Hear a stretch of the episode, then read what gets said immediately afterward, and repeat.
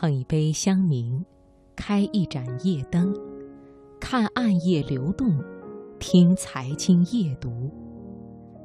听众朋友，晚上好，欢迎你收听中央人民广播电台经济之声财经夜读节目，我是刘静。时隔四年，李安带着他的新片《比利·林恩的中场战事》和大家见面了。而这部影片最大的亮点就是尖端的技术革新。对于李安而言，每一次改变有风险，更有快感。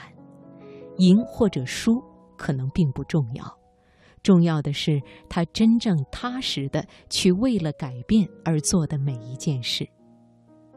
而对于改变，李安笑言自己还在成长。只是李安成长的小步伐，可能引领着电影工业迈开了一大步。我们今晚首先开始的读热点，一起走进李安的电影世界。文章选自《南方人物周刊》，作者苏慧。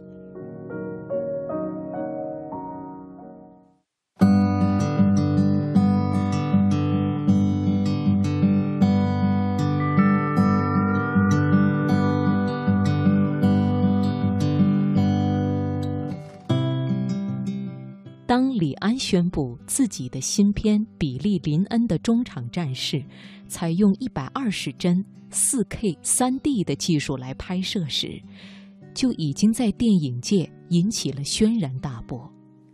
因为目前的主流电影制式都是每秒二十四帧，而且已经沿用近百年。而这次李安将帧速率大幅度提高到一百二十帧每秒，就意味着。观众将看到更为高清的画面，所以许多人对这部技术有着重大突破的影片饶有兴趣。但是，比利·林恩的中场战事在北美首映过后，媒体给出的却更多的是负面评价，称这部影片是李安的滑铁卢。有评论认为。电影所使用的尖端技术削弱了故事本身的情感，笨拙的表现方式让剧情变得碎片化，影片中的高度清晰让观者不得不分神，造成了一种眼花缭乱的观影体验。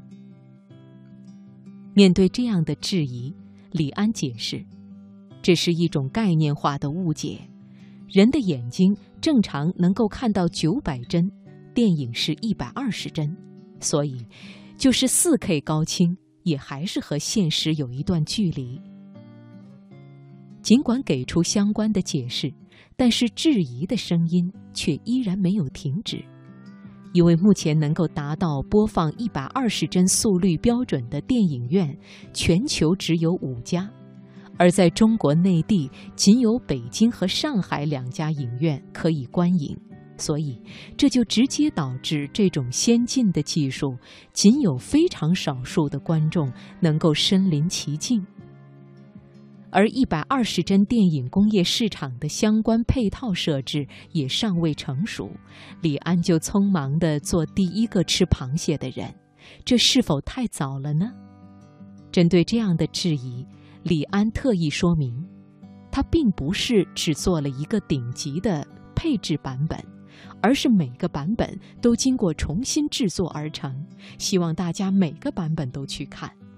虽然这个过程有些繁琐，但是作为对电影本质的一个摸索学习过程，对他个人来讲是非常宝贵的经验。不可否认，习惯了二十四帧速率电影的传统观众，的确会对一百二十帧速率电影产生不适应。但是，一旦这种技术被外界所认可，整个电影工业世界将会发生翻天覆地的变化。技术的革新是每个行业的趋势，而当原本相对稳定的事物被打破，人们总是会想尽办法阻止它的发展。在接受新事物时，人们首先就会产生抵触情绪。这也是李安新片在上映时肯定会遇到的阻碍。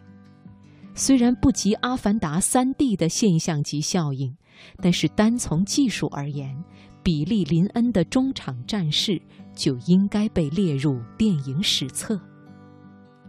尽管如此，还是有观众对李安这次拍摄的比利林恩的中场战事提出了不同的观点，认为他更专注于技术上的提高，而忽略了最擅长的情感表达。对于观众内容为王的挑战，李安表示。电影内容与怎么观看是同等重要。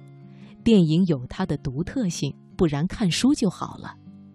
这一次，我发现了一个全新的观看方式，我感到很兴奋，于是迫不及待地告诉大家：我并不觉得内容跟看法是相冲突的。同时，他还补充，在我这里从来不会说技术是一回事，内容是一回事。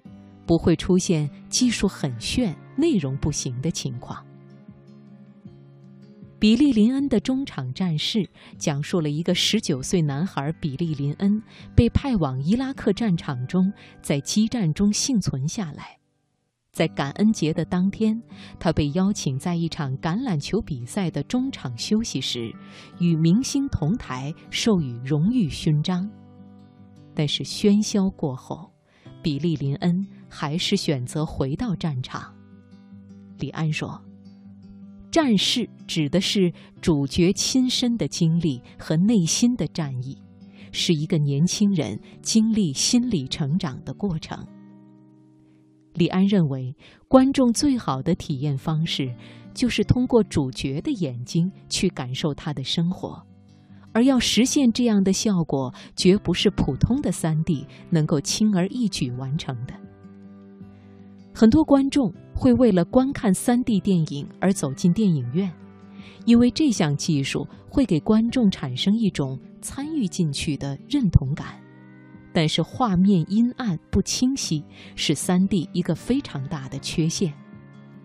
左思右想了一年，李安决定打破从前的僵局，采用每秒120帧的标准来拍摄这部影片。他认为。之前的电影都是偷窥到别人的事情，令人产生兴奋；现在的电影则是打开观众的知觉与感官世界，身临其境，让其产生介入感，沉浸在电影中，去探索主角的内心。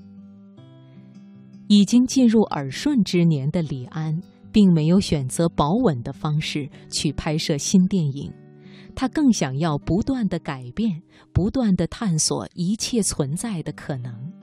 其实，早在1995年，李安执导《理智与情感》时，几乎所有人都不看好一个亚洲导演来拍摄英国电影长片。但是李安成功了，《理智与情感》在1996年获得七项奥斯卡金像奖提名。而李安也凭此进入好莱坞 A 级导演的行列。在上一部电影《少年派的奇幻漂流》中，李安首次使用数码 3D 动画技术，视觉效果达到了最佳点。当时没有人想象得到，在知天命之年的李安还会去勇敢地尝试当下最新的 3D 技术，并且寻求技术革新。而人们对李安的作品也早已形成固有的模式，认为他所擅长的就是浓厚的情感表达，从而忽视了他在影视技术上的不断创新与追求。六十二岁的李安有着不小的决心，他迫不及待地想要参与到发展电影的行列中去。李安说：“电影一直告诉我，它要变了。”如果我循序渐进，一步一步的话，可能到我退休都做不到一半。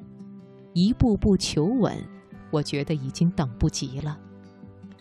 对于李安而言，每一次改变都有风险，更有快感。赢或输根本不重要，重要的是他真正踏实的去为了改变而做的事情。李安说。我虽然六十二岁了，但是就像年轻人一样，我也还在成长，包括我对电影的追求。